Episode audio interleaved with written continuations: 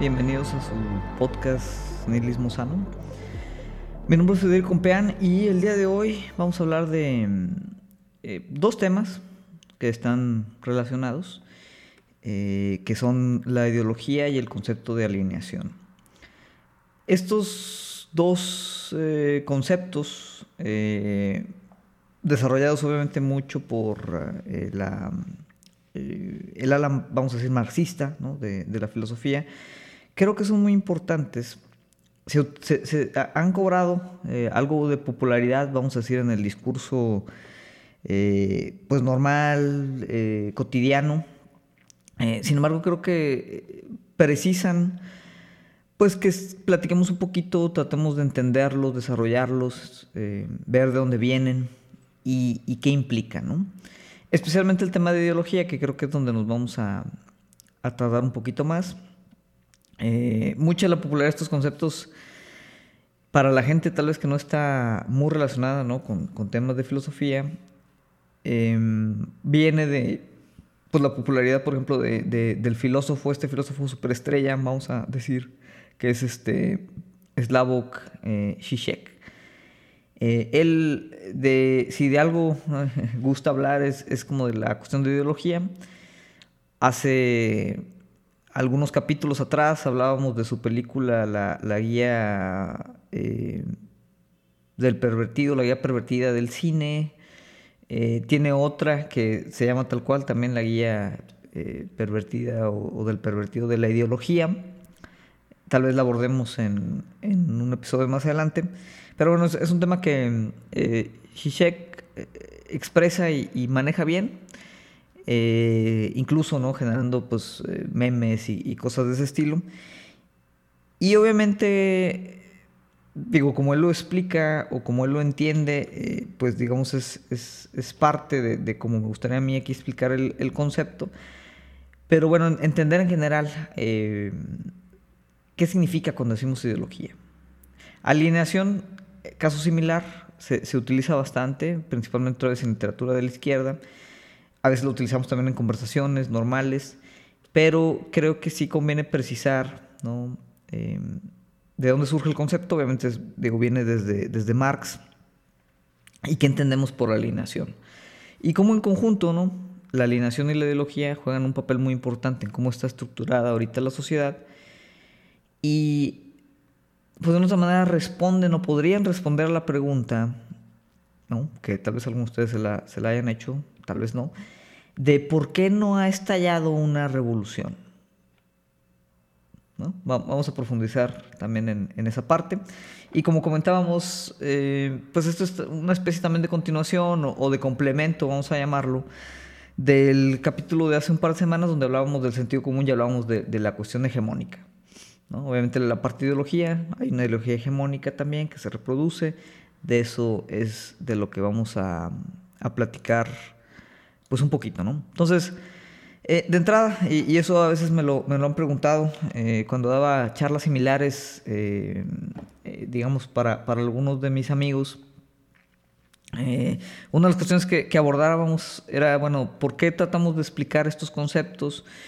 o, por qué tratamos de hacer sentido de, mucho de, la actualidad a través de eh, filosofíamente eh, marxista, vamos a decir, que obviamente eh, para los que no estén tan metidos en todo este rollo, pues el escuchar a Marx, ¿no? filosofía marxista o filosofía de izquierda, pues de entrada puede generar un poquito de aversión. Tiene que ver con la cuestión ideológica. Ahorita lo vamos a explicar por qué. Eh, pero eh, incluso hay gente ¿no? que, pues digamos, el, marxismo lo, tienen equiparado como pues una, una corriente, eh, digamos, igual de inaceptable que, vamos a decir, un nazismo o un fascismo en lo general. Em, obviamente me parece que esa es una comparación bastante falaz, sin discutir aquí los aciertos o, desaciertos históricos de em, las, o, las intencionalidades ¿no? de cómo se ha llevado el, marxismo a la práctica. Eh, digo, eso lo podemos discutir tal vez en otra, en otra sesión. Ya en una definíamos un poquito, bueno, qué significa comunismo, qué significa socialismo, etcétera, etcétera. Pero bueno, aquí no queremos hablar de eso. Lo que sí quiero eh, tratar de encuadrar un poquito es que muchas de las veces, al menos en mi caso, eh, partimos como de estos análisis que, que, tienen obviamente un, una, una postura o, una influencia marxista. Eh, antes de, Marx, pues digo, también hay mucha filosofía que, llega hacia él. Eh, de donde él parte y él pues empieza a construir también sus ideas. Pero ¿por qué, por qué partimos mucho de Marx y por qué eh, pues sigue siendo yo creo que relevante? Porque al final lo que estamos aquí hablando es un poquito cómo está configurada la sociedad con base en el poder.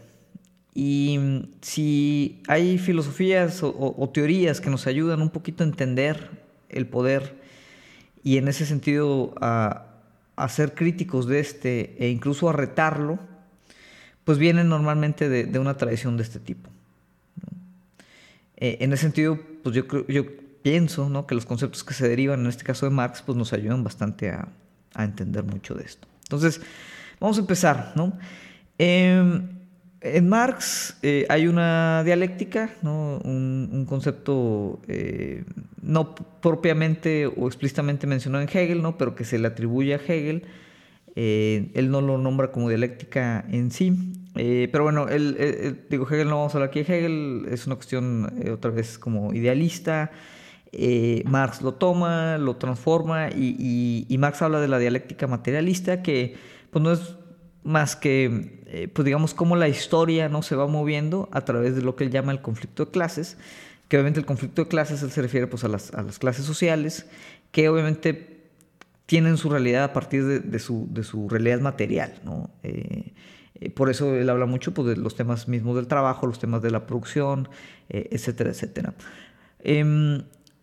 En muy resumidas cuentas, y otra vez aquí siempre, y esa es una pequeña advertencia ¿no? para los que nos escuchan, especialmente si, hay gente que nos escucha que, que ha leído eh, a profundidad textos de este tipo, pues aquí digo, al, final siempre hablamos de simplificaciones, ¿no? Tenemos que enmarcarlo un poquito, es, es parte de, de, las pues, desventajas, vamos a decir, o de los vicios de, de este tipo de contenido, eh, pero yo creo que pues sirven bien a manera de, de introducción. Entonces, a nivel muy simplificado, Marx tiene un concepto, eh, vamos a decir, teleológico de la historia, es decir, la, historia eh, es, como lo que da sentido, ¿no? Eh, o hay un sentido más bien de la historia. Esa historia se está moviendo, está progresando, se está transformando ¿no? a través de esta dialéctica materialista y en su concepción, él indicaba que inminentemente iba a haber una revolución proletaria. Eh, ¿Qué significa esto? Que en ese mismo conflicto de clases, la clase trabajadora, principalmente industrial en sus tiempos, se iba a rebelar ante la clase eh, gobernante en esa enturguesía para generar o, tratar de, llegar a, una sociedad sin clases. Esto Marx lo veía como una inevitabilidad histórica. Es decir, tiene que pasar. Si no pasó entonces, ¿no? Va a pasar después. Si no ha pasado ahorita, pues va a llegar a suceder. Ahora, em, ese, eh, en ese sentido, eh, si yo considero que es inevitable la revolución, yo les diría que no. Eh, obviamente yo no soy un marxista ortodoxo. Alguien que lo sea posiblemente estaría en desacuerdo conmigo. Pero una pregunta importante sería, bueno, ¿por qué si Marx pensaba que eventualmente la clase trabajadora iba a dar cuenta como de, su explotación, de, su, posición, em, eh, pues ahora sí, digamos, eso, ¿no? Eh, de, subyugación, de explotación. Em, si Marx pensaba que iba a pasar eso, ¿por qué no pasó? O sea, ¿por qué no estalló, por qué no ha estallado la revolución en general? Obviamente tenemos el tema de la Revolución Rusa, es, un episodio histórico muy importante, pero en general pues no se ha dado. Y aunque el capitalismo de la época de Marx tiene eh, muchas diferencias con el, capitalismo eh, tardío, postindustrial, neoliberal, como quieran llamar de la actualidad, la pregunta yo creo que se mantiene, ¿no?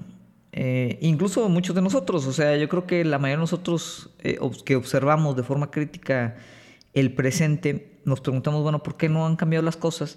Y en cierto momento de repente dices, oye, ¿por qué no ha estallado el tema? ¿no? Eh, porque hay muchas cosas tal vez por las que debería de estallar, especialmente en países, eh, pues ahora sí, eh, en vías de desarrollo, ¿no? en términos neoliberales, como lo son México y muchos de los países de, América Latina, donde pues solo hemos recibido como el discurso, ¿no?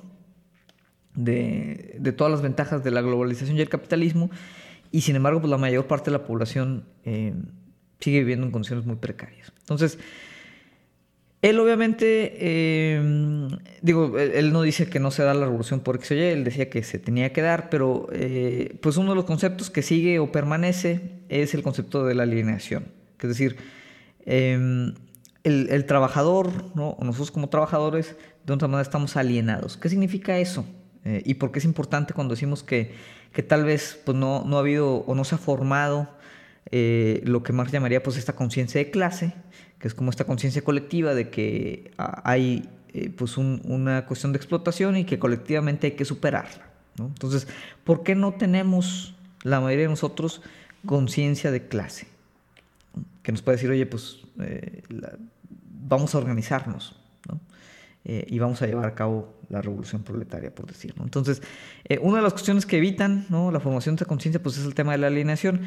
Em, y Marx, otra vez en términos muy simplificados, él decía, bueno, el trabajador ¿no? que produce ciertos elementos no recoge directamente el valor de lo que produce. Es decir, la plusvalía. Eh, si tú fabricas un, celular em, y lo vendes, o sea, tú solo, pues realmente lo vas a vender eh, en teoría pues a una ganancia que, tú vas a recuperar y ese pues es como la plusvalía de, lo que generó tu trabajo. Lo que indica es que bueno, el trabajador no recibe esa plusvalía. Eh, ¿Por qué? Porque realmente el trabajador pues no es el que recibe esa ganancia, o sea, el trabajador produce un, cierto bien, un cierto servicio, eh, este se vende otra vez a, un precio mayor. Y el trabajador eh, pues recibe menos, digamos, de lo que produjo, por cuestión misma de cómo está organizado el trabajo. Entonces, eh, adicionalmente, eh, dice Marco, hay una división del trabajo que hace que, pues, por ejemplo, una persona, pues no, digo, salvo sus debidas excepciones, normalmente pues un celular no lo hace una persona. Es decir, lo hace una línea de producción, eh, hay, división de trabajo, es decir, hay, roles muy específicos, muy estandarizados, cada quien le pone nomás un tornillito, cada quien hace nomás un proceso, hay todo un tema obviamente gerencial y de administración. Eh, entonces realmente, y, pasa, ¿no? incluso en muchos de los contextos industriales, eh, muchas veces el trabajador a veces ni siquiera sabe lo que está produciendo a ese nivel o, quiénes son los clientes o dónde termina un poquito o dónde se beneficia la sociedad en general del trabajo que le está realizando. ¿no? puede tener tal vez una idea, una noción, pero de otra manera está, hay como dos, tres grados de libertad de distancia entre lo que él está haciendo y lo que se está generando. Entonces, esa, mm, esa desvinculación genera como pues un desconocimiento que, genera esta condición de alineación, ¿no? O sea, eh, estamos, alineación otra vez de, es como estamos extrañados, ¿no? De nuestro trabajo, o sea, no, no, lo, no, nos vemos reflejados en, ese trabajo, no, y, al, no entender, o no que no entendamos, pero al no, no tener como esa conexión directa de lo que estamos haciendo con lo que se está generando, lo que se está produciendo, eh, pues genera ahí como una especie de, de, de desvinculación ahí medio existencial, por, por decirlo de alguna manera. ¿no? Y Marx dice que pues entre más eh, esté sumergido tal vez el trabajador en sus labores eh, repetitivas, pues digamos más extraño también le parece el mundo. Posiblemente si tienen ustedes este, eh, hijos o, sobrinitos o, conviven ahí con, niños chiquitos, pues por ejemplo si un niño va al supermercado y, ve que ahí su, la comida, pues posiblemente el niño piense que ahí se produce, ¿no? Y el día de mañana que vea por primera vez un árbol con una manzana, ¿no? Va a decir, oye, qué raro que hay una manzana aquí afuera y no en el supermercado. Y el hecho de que eh, el, niño, digamos, por ignorancia, obviamente, no, no puede hacer esa relación, eh, e, es que hay ciertas relaciones que están oscurecidas, ¿no? están ofuscadas eh, en, todo el mecanismo de la mercancía. Y eso le puede pasar a un niño y nos puede pasar a nosotros también. Muchas veces las cosas que consumimos, cada vez más, ¿no? Las cosas que consumimos de cualquier tipo, cada vez es más raro entender cómo se producen, quién las genera, de dónde vienen. Los que tienen la fortuna como yo de estar en el ámbito de la manufactura, pues de otra manera tenemos al menos una sensibilidad un poquito mayor porque pues nuestro trabajo tiene que ver con la producción directa de, de, estos productos que pues ensamblan o, sí, en, en, en, cosas que, que, entendemos de dónde vienen, cómo se generan y a dónde van, ¿no? Pero incluso eh, en, otros temas eh, a veces es difícil hacer esa relación. Entonces, el mundo para nosotros, para el trabajador, se empieza de repente a volver extraño. Porque como que las cosas de repente ya no sabemos de dónde vienen, ¿no? de dónde se generan. Eh, y, al mismo tiempo pues sentimos que nuestro trabajo no nos pertenece. Eh, esa que es como el tipo de alienación, pues va generando una alienación eh, política en general y una alienación general sobre, sobre la vida en sí. Entonces nos, empezamos a sentir un poquito extrañados.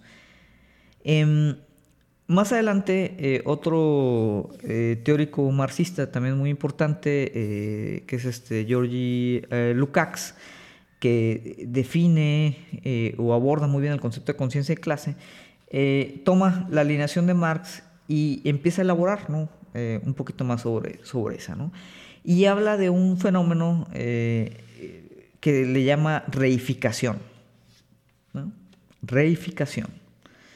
y él habla de, cómo en esa alineación ¿no? y en esa pues, relación tan directa que tenemos con la mercancía, empieza a generar en las sociedades capitalistas pues una especie, una cuestión o una categoría especial de alienación, en donde dice, eh, y, voy a citar, voy a parafrasear, ¿no? digo, porque está, lo, estoy leyendo en inglés, entonces lo voy a traducir ahí al mismo tiempo, pero eh, básicamente dicen, en las sociedades capitalistas, ¿no? las propiedades humanas, relaciones, acciones, se transforman en propiedad.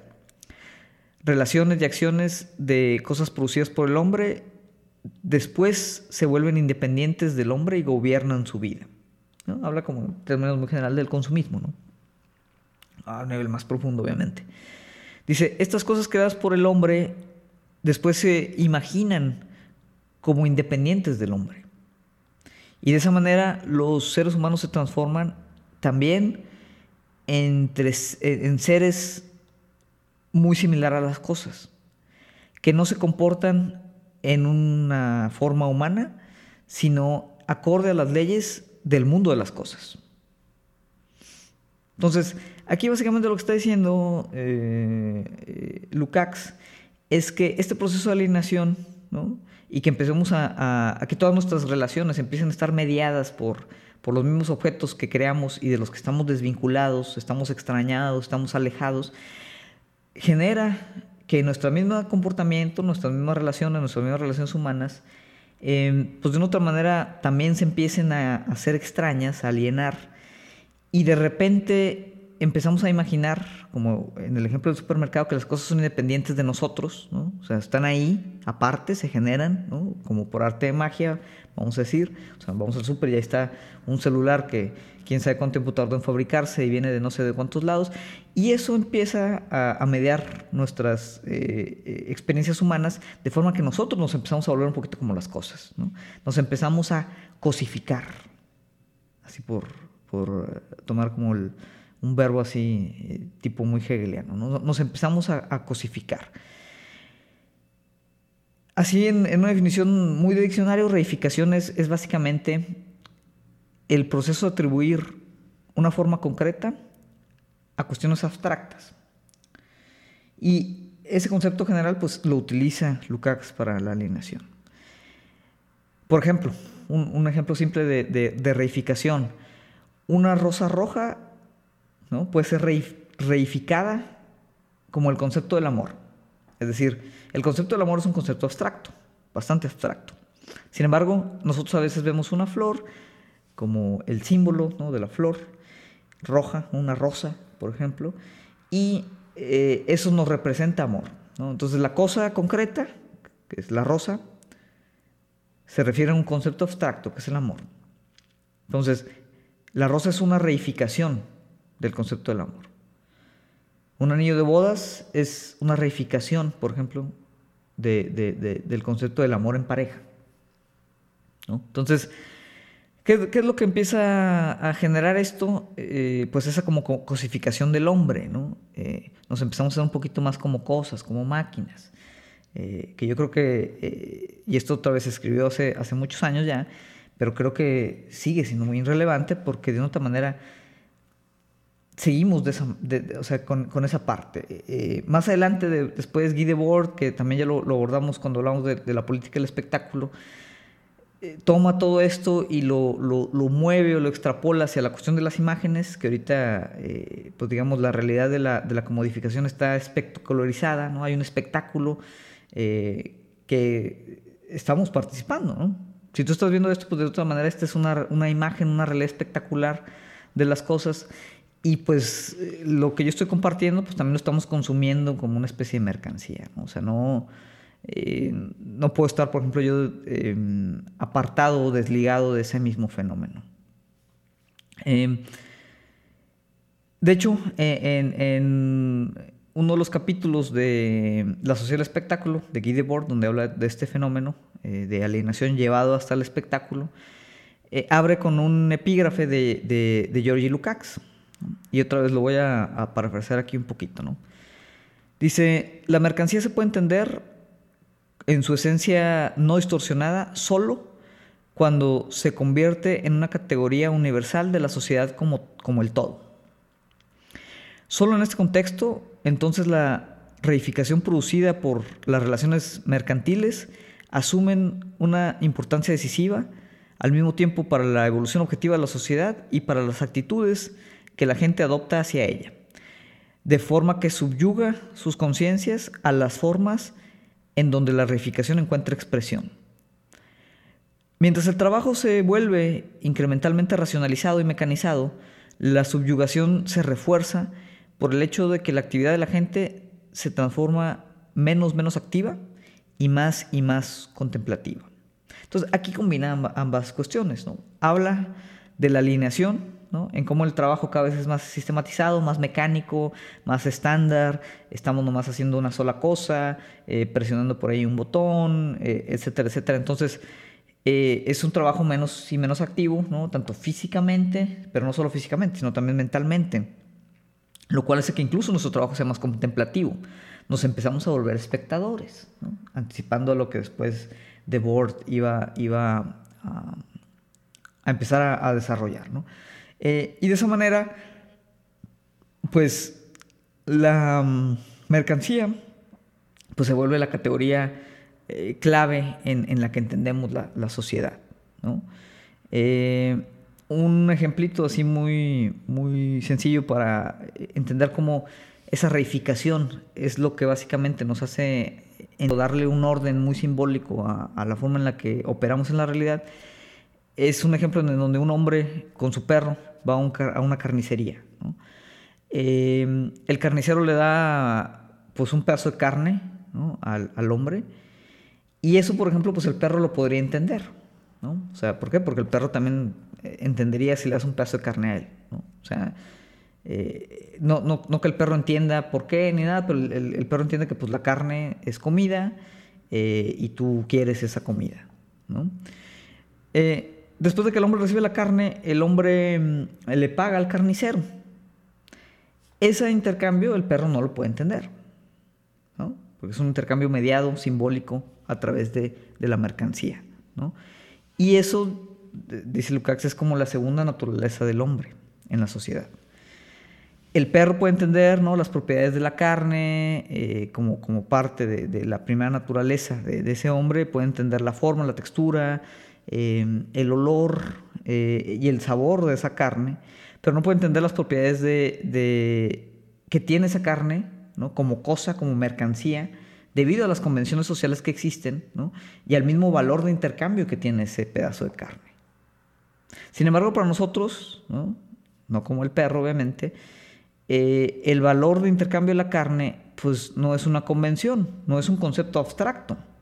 ¿No? O sea, cuando hacemos este intercambio no es como que pensamos en eh, teóricamente cuánto vale el concepto de carne, ¿no? O sea, es, ya como una especie de hecho está naturalizado. ¿no? Y, esto lo pueden ver en, muchos de los apologistas del mercado, del libre mercado, la gente de, de, ultraderecha, que hay una naturalización ¿no? de, de, las cuestiones de mercado. O sea, el mercado se ve algo como natural. ¿no? Digo, posiblemente lo han escuchado incluso, ¿no? Es que el capitalismo es, es parte de la naturaleza humana. Y dices, oh, espérate, espérate, a ver. La naturaleza humana es algo, algo muy complejo. Eh, puede ser otro, otro tema, otro debate. Pero ¿por qué un sistema ¿no? que tiene escasos eh, ciento y tanto años eh, sería como parte de la naturaleza humana? O sea, ¿dónde está esa, esa relación? Porque no es una relación directa, es una relación abstracta, es una relación conceptual. Sin embargo, en esa conceptualización operamos en, en, esa alienación, es tan intrínseca ya que, que no la razonamos, ¿no? simplemente es como un hecho que hacemos estas relaciones de intercambio. Oye, ¿por qué, ¿por qué este celular vale X cantidad de dinero? Ah, pues es lo que vale, ¿no? ¿Cómo se genera el valor? ¿Quién lo determina? ¿Cómo se cuantifica? ¿Dónde está? Digo, hay, valor de trabajo, valor de intercambio, ¿no? Valor de signo incluso, ¿no? Tomando eh, como la referencia de Baudrillard. Y, todos obviamente no nos ponemos a hacer una tablita, ¿no? Para determinar si, si nos está picando los ojos este, Samsung o, Apple o lo que sea, ¿no? Simplemente lo, lo asumimos ya como natural, ¿no? Porque toda nuestra, nuestra vida, ¿no? Está de otra manera mediada con este tipo de, intercambios. Entonces, eh, al final esto crea lo que eh, se llama pues como el, fetichismo de la mercancía, ¿no? que es cuando pues estas relaciones abstractas del capitalismo empiezan entonces después a cobrar ciertas condiciones emocionales y psicológicas por sí solas, ¿no? que diríamos en términos de Lukács se, reifican ¿no? E, esas, esas relaciones abstractas del capitalismo. Em, entonces, digo, ¿para qué explicar todo esto?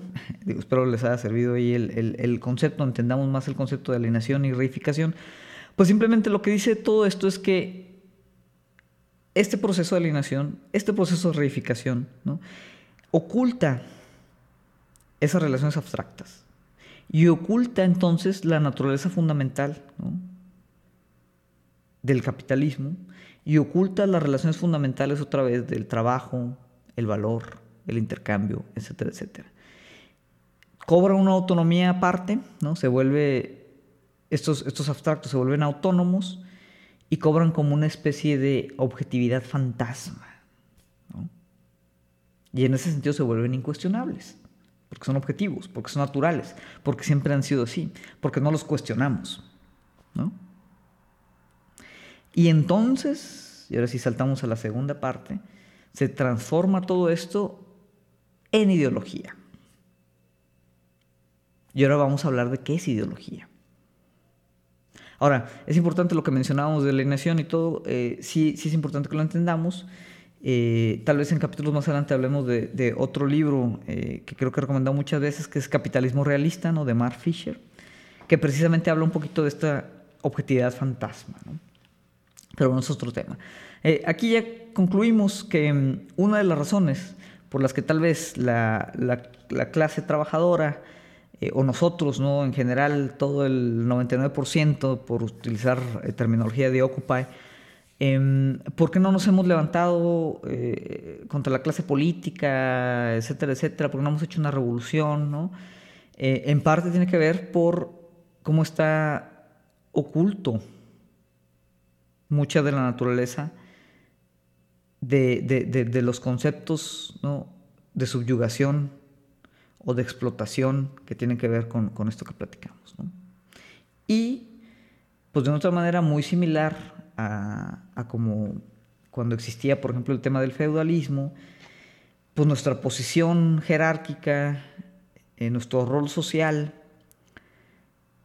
está naturalizado, En ese entonces estaba naturalizado como por un concepto religioso, espiritual, decías, bueno, si tú nacías como peón sabías que no tenías oportunidad no de moverte y de ser rey, ni, mucho menos, porque eso estaba determinado como por las cuestiones divinas de la época, pero de una otra manera, pues tú racionalizabas en ese entonces que pues tú eventualmente ibas a trabajar muy duro, te ibas a morir, ¿no? Como que era como peón, y ibas a tener eh, tu recompensa en el más allá, eh, por obra del mito religioso de la época. Y de esa forma se racionalizaba también o se naturalizaba cómo funcionaba la sociedad en ese entonces. Ahorita el mito religioso no naturaliza la forma en la que la sociedad está acomodada, pero se naturaliza a través de la reificación, a través de la alineación y a través de la ideología. La ideología no es simplemente mm, decir, ah, es que el comunismo es una ideología, ¿no? Ah, es que el neoliberalismo es una ideología, ¿no? La ideología, eh, en términos muy resumidos o muy simplificados, en efecto sí es un, sistema compartido de valores, creencias y actitudes. Por ponerlo así eh, muy, muy, muy claro. Y de otra manera, ese, conjunto de creencias pues, nos ayuda también a, darle un poquito de sentido o a interpretar la realidad. ¿no? Esa sería como una, definición simple. Em, por ejemplo, la sociedad occidental. ¿Cuáles son las características que definen a la sociedad occidental? Como este conjunto de valores, conjunto de creencias, de actitudes. ¿no? Yo creo que podríamos mencionar varias, posiblemente ustedes puedan mencionar varias. O sea, ¿qué, es lo que caracteriza a la sociedad occidental? Individualismo, democracia, libre mercado, eh, libertades, ¿no? propiedad privada, eh, muchos de los, eh, por ejemplo, de las libertades que, que mm, efervescen en, en, la cultura occidental, pues tienen que ver con los derechos humanos. ¿no? Habrá que hablar después de los derechos humanos, pero muchos de los derechos humanos que están conceptualizados ¿no? Eh, en, lo abstracto, pues al final son libertades individuales. ¿no? Ah, no, recuerdo, ahorita tendría que, dar un vistazo si, si, hay, por ejemplo, conceptualizaciones de, de, derechos colectivos en los derechos humanos. Eh, posiblemente, sin miedo a equivocarme, diría que no, pero no estoy seguro. ¿no? Entonces, bueno, esas son algunas condiciones, ¿no? Em, hay ideología marxista, ideología capitalista, ideología patriarcal, eh, hay ideología feminista. Obviamente nosotros utilizamos la palabra ideología a veces como eh, a manera despectiva. Sin embargo, eh, más que pues, un término despectivo, yo creo que es un, es un término conceptual. Y, y, y, pues cada uno de estos elementos que mencionábamos pues tiene otra vez un conjunto de valores y creencias que, los identifican. Son creencias como todas que pueden estar justificadas o pueden no estar justificadas. Pero, pero es otro tema. Entonces, em, obviamente la ideología em, no es algo que está afuera de nosotros. Y eso es muy importante entender. O sea, no, eh, porque está tan naturalizado, ¿no? volviendo al tema de la reificación y la alienación la vida actual, ¿no? Como, como, es, como opera ahorita, ¿no? Como existe, como estamos, como, como operamos, como trabajamos, como existimos, está tan naturalizada, ¿no? Es decir, que, que ahorita pues, no podemos pensar que sea de, de, ninguna forma diferente. Estamos incapacitados para pensar que pueda ser de forma diferente, principalmente por temas ideológicos. Sin embargo, se nos hace creer, ¿no? O está tan naturalizado que nosotros creemos que estamos viviendo, por ejemplo, en un presente libre de ideologías. Las ideologías vienen de afuera. El marxismo, el feminismo, la ideología de género, este concepto tan socorrido ahí por los derechairos. Y todo eso son, ideologías externas. Y como ideologías vienen eh, a nublar, a ofuscar, a confundirnos. Porque nosotros estamos viendo la realidad objetiva. Sin embargo, ya vimos que la realidad no es objetiva sino que está mediada por los temas de reificación y fetichismo de, las mercancías. Entonces, hay una ideología, que es la ideología hegemónica, volviendo a Gramsci, ven como todo poco a poco se va conectando, ¿no? Eh, hay una ideología hegemónica que es en la que estamos inmersos. Y ahí, por ejemplo, Zizek utilizaba el ejemplo de la película They Live, eh, de John Carpenter, creo que es, este, no me hagan mucho caso, Em, es una película creo de finales de los 80 no sé cómo se llama en español, pero bueno, pueden buscar, de hecho en YouTube, ¿no? They Live, Zizek y, va a salir el fragmento de, su película, donde en esa película pues hay un cuate ¿no? que se encuentra unas gafas, eh, unas gafas, unos anteojos, unos lentes oscuros, ¿no? Y cuando se los pone de repente como que ve una realidad oculta, ¿no? Todo en blanco y negro y, y de repente pues los pósters, la publicidad y todo, pues dicen eh, con esta eh, tipografía muy popular, ¿no? Esto de obey, ¿no? Obedece, eh, compra, no pienses, reproducete, etcétera, etcétera, ¿no? Entonces, como quien dice, los lentes le permiten ver la ideología en la que está inmersa. Y Shisheka ahí argumenta que nosotros pues a veces tendemos a verlo al revés, ¿no? Paradójicamente, que la ideología son los lentes que te pones, ¿no? Y distorsionan la realidad. Y lo que él dice, no, hay una ideología que ya está presente, pero tenemos tan naturalizada que pensamos que no vivimos en una ideología. ¿no? Estamos, para utilizar, y ahora sí nos vamos a meter un poquito a los términos de, de Luis Althusser, estamos interpelados hacia esa ideología. ¿no? Entonces, básicamente, ¿qué, dice otra vez eh, este concepto marxista? Dice, la esencia de la sociedad es una de inequidad, y pues no libertad, ¿no?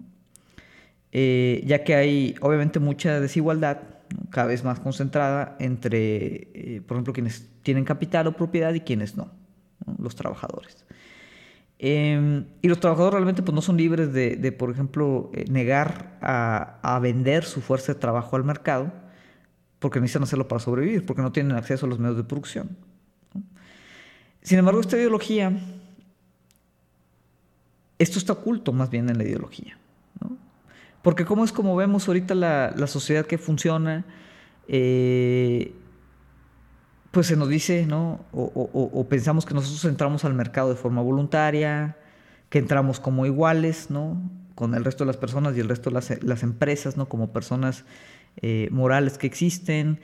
Eh, cada quien se preocupa por su propio interés.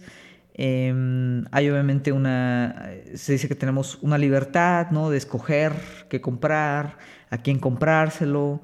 Eh, tenemos obviamente libre albedrío para hacer esas definiciones. Somos agentes con, o sea, agentes libres, ¿no? Tenemos agencia para decidir. Eh, hay obviamente equivalencia en los intercambios, ¿no? Lo que pagamos es lo justo. Si no es lo justo, pues no compramos, compramos otra cosa. Eh, entonces, si se dan cuenta, pues es, una descripción muy distinta a la otra que dábamos.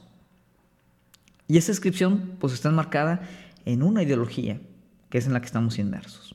Ahora, muchos dirán, oye, Fede, pero pues, si es ideología esto, y es como, pues, esta objetividad fantasma, y hay cosas ahí que no son o no, no están ligadas realmente con, con la realidad, ¿Por qué, nadie se da cuenta? Porque nadie lo cuestiona.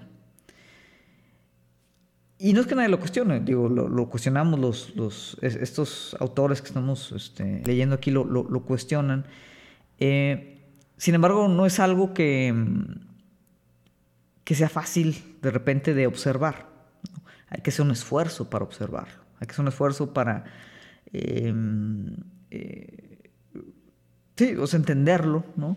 Eh, de hecho, volviendo a, cuando Zizek lo explica ahí en su película, eh, en esas mismas eh, escenas de, de Day Live, pues el cuate que, descubre estas gafas después quiere que su amigo se las ponga y vea lo que él está viendo y su amigo no se las quiere poner, ¿no?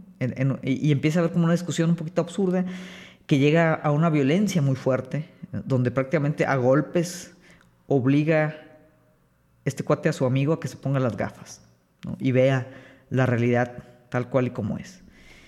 Y Sheck dice eh, que, es una muy buena alegoría porque eh, el, observar o el, hacer palpable como esa, esa ideología que tenemos naturalizada, pues es doloroso, ¿no? O sea, la libertad duele en ese sentido. O sea, porque de repente te empieza a cuestionar todo eso y empieza a ver muchas de las cosas que tú pensabas que eran así porque así tenían que ser y no hay otra manera de que fueran.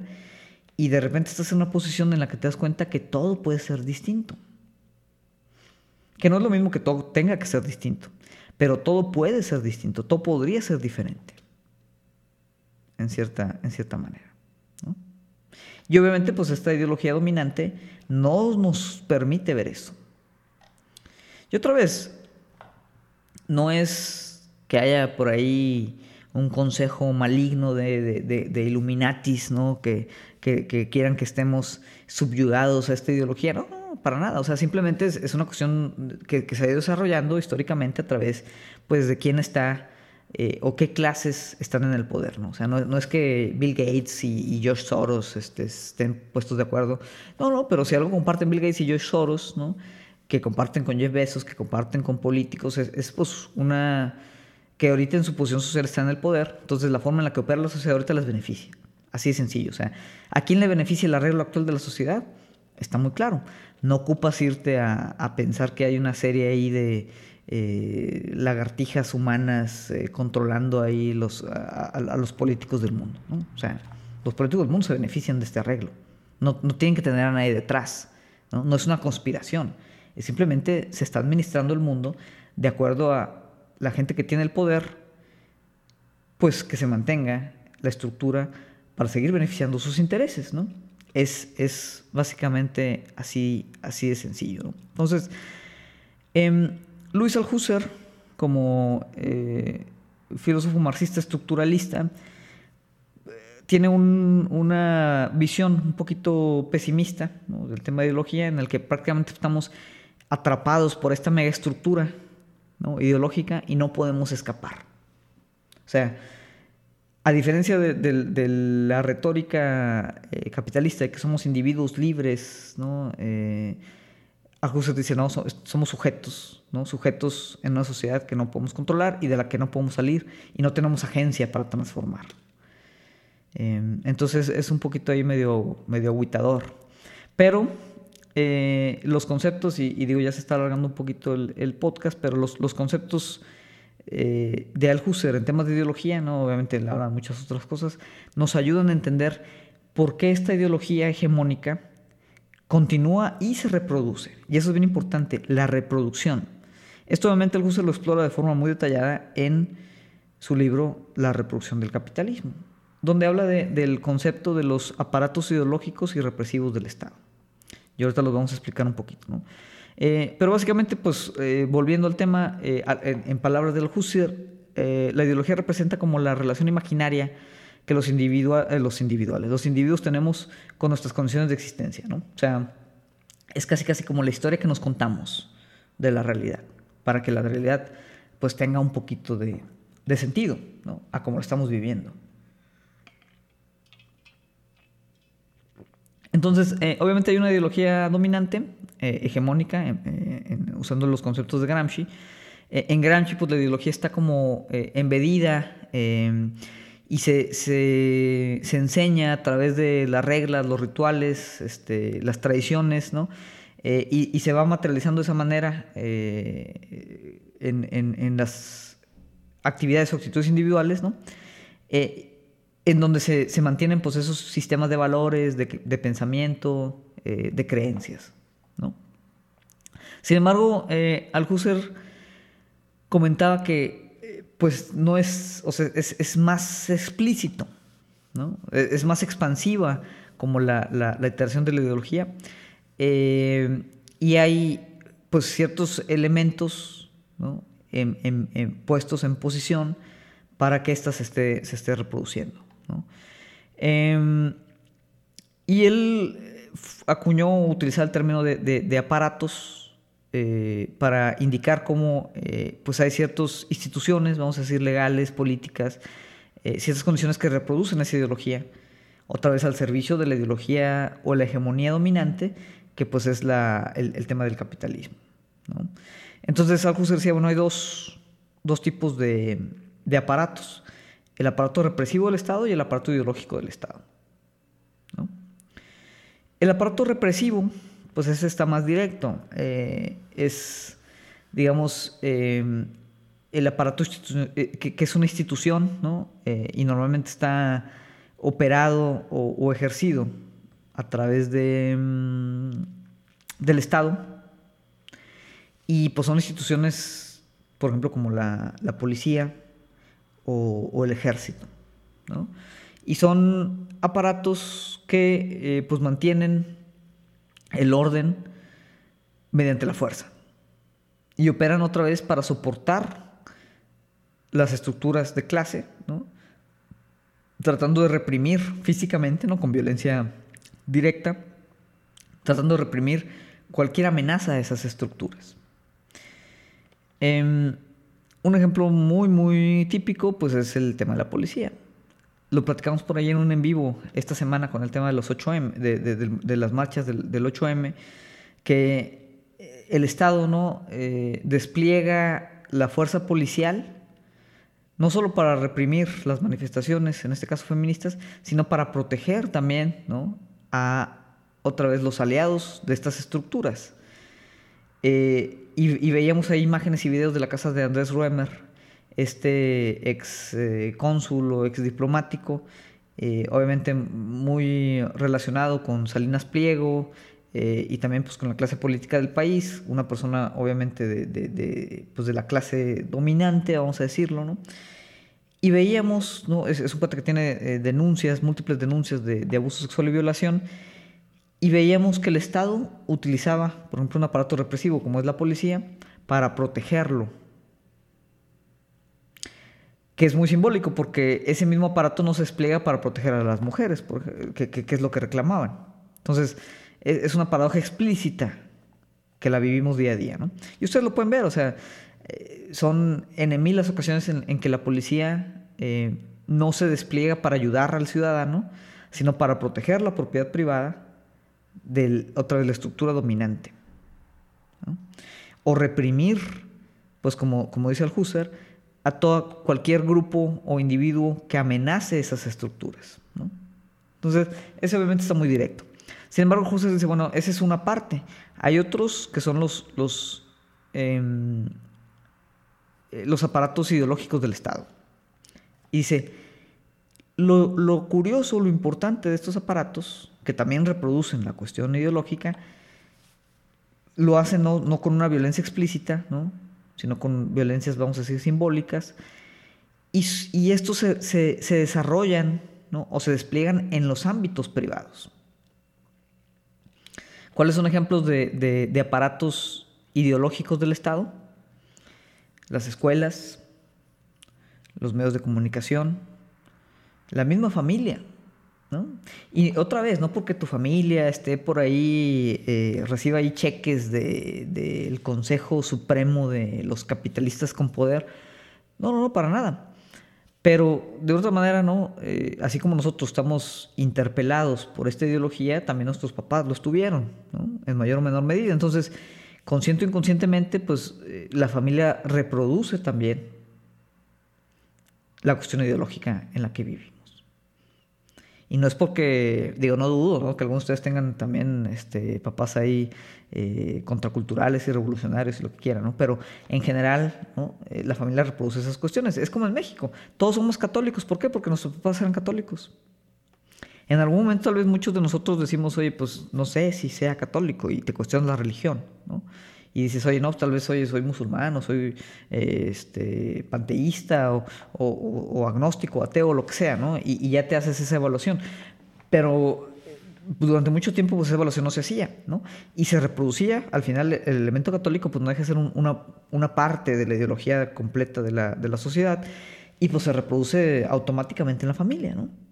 ¿Por qué? Porque pues es natural, no lo piensas, lo operas nada más, ¿no? O sea, te bautizan, haces tu primera comunión, el día de mañana te casas y ocupas tener los sacramentos, ¿no? Y, pues te tienes que casar por la iglesia, ¿no? Porque pues así es como está acostumbrada la familia a hacerlo. Entonces, la familia también se vuelve, o sea, una forma en la que ese, ese conjunto de valores y de creencias se pasa automáticamente, ¿no? A otras generaciones.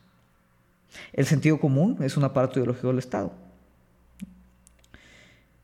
Ya lo platicábamos en, el, episodio anterior, la opinión pública, las instituciones religiosas, ¿no? Entonces, eh, y otra vez, no, no, que sea una conspiración, ¿no? Y, de una otra manera todas estas instituciones estén cooptadas por eh, grupos de poder. Simplemente que, por cómo está estructurada la sociedad, estas instituciones reproducen la ideología de los tiempos, o sea, reproducen cómo funcionan ahorita las cosas.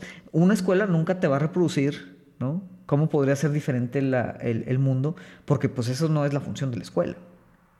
Entonces, la escuela va o sea, tú cuando vas a la escuela, ¿no? Cuando mandas a tus hijos a la escuela, en la escuela pues se va a reproducir temas de jerarquía, ¿no? Respeto a la autoridad, la obediencia como fin último, eh, este, cuestiones obviamente hay un poquito de servilismo, eh, que hay que echarle ganas, eh, que entre más estudies más oportunidades tienes de salir adelante, ¿no? y un montón de retóricas que no siempre, ¿no? Y en la mayoría de los casos, pues no están ligadas realmente con una naturalidad o objetividad de la realidad, ¿no? Son simplemente reproducciones ideológicas. Entonces, pues en ese sentido, eh, estos aparatos eh, es claro ¿no? que operan menos por fuerza y más por el tema político, a través de la ideología. Y lo que generan en conjunto es que eh, pues motivan a, a, los individuos, ¿no? a los sujetos en esta superestructura, a imaginar, ¿no? de ciertas maneras, su lugar en la sociedad y su relación con esa sociedad. ¿no? O sea, te van socializando, utilizar así un término de, más, más del, palo sociológico, te socializan a que tú sepas ¿no?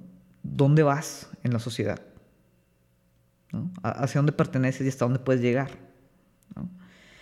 Eh, y, y, pues de otra manera eso hace que pues, se reproduzca generación con generación el, consentimiento sobre cómo está ahorita las cosas.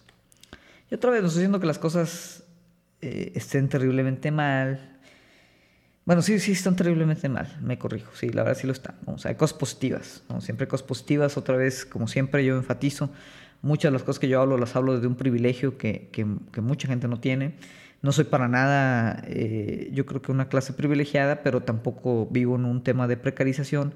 Eh, y sin embargo, aún así, ¿no? hay cuestiones que yo reconozco, tanto de, de eh, la sociedad en general, ¿no? como de mi, mi, mi, mi, rol en la sociedad, mi posición en la sociedad, que podría ser distinta. ¿no? Y que la única razón por la que es así ahorita es porque pues, hay ciertos grupos ¿no?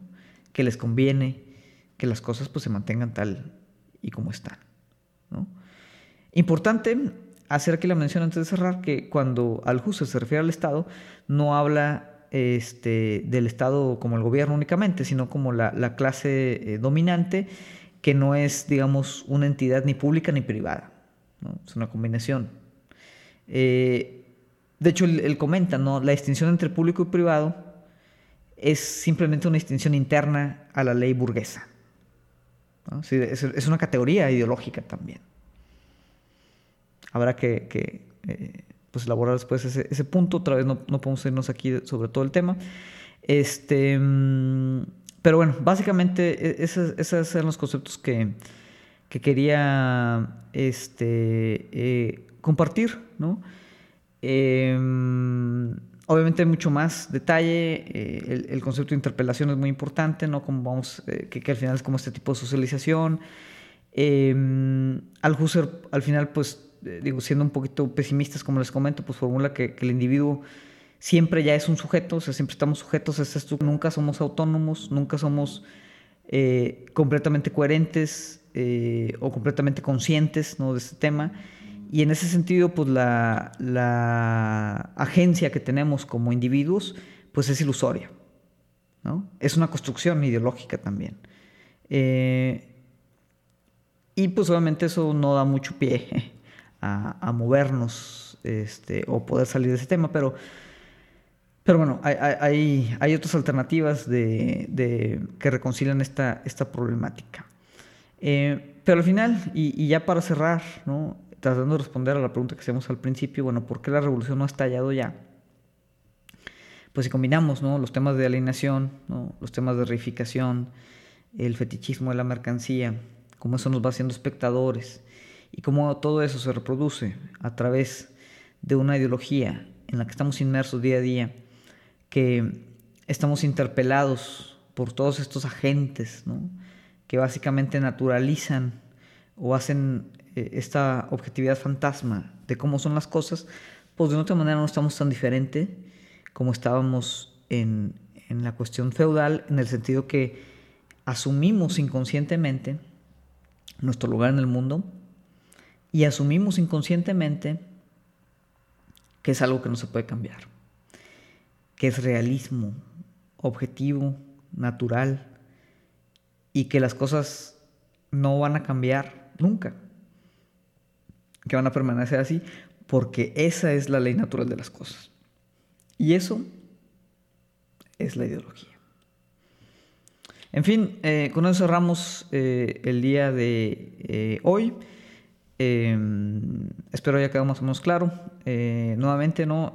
a los que nos escuchan por primera vez, los invitamos a que nos sigan en, las diferentes redes sociales que tenemos. Digo, el, podcast principalmente lo pueden consumir a través de Spotify. Estamos también en iTunes, estamos también en, Google Podcast. Dejen su reseña, suscríbanse, nos ayuda mucho para pues que eh, el, contenido va llegando a más personas. En temas de redes sociales nos pueden seguir en Facebook, ahí en Nihilismo Sano. Eh, estamos también en YouTube ya, en Nihilismo Sano. Ahí también subimos el video de los capítulos de podcast por si son más visuales y, quieren verme gesticular, eh, ahí, lo pueden, lo pueden hacer. ahí también en, YouTube estamos empezando ya a hacer algunos directos. y bueno, me pueden seguir en mis redes personales de Instagram, de eh, Twitter, eh, Fede eh, a, Fede Fiesta y, Fede Compean. Ahí también nos, nos encontramos. me pueden escribir por ahí, por Facebook, por YouTube. O si ninguno de esos les cuadra, me pueden escribir también a mi correo personal federico.compean.gmail.com para ver pues, sugerencias, recomendaciones, temas que quieran abordar, este, libros que quieran que expliquemos, conceptos que quieren que expliquemos. Em, etcétera, etcétera, ¿no? Para eh, pues empezar ahí a platicar. Eh, sé que llevamos varios capítulos donde pues el podcast ha sido yo solo. Eh, sin embargo, ya digo, ha, sido un inicio del año complicado, pero bueno, ya tenemos por ahí algunas colaboraciones otra vez con algunos de nuestros, de nuestros colegas para pues hablar por ahí de, algunos temas. Ya en las redes sociales iremos compartiendo un poquito de qué.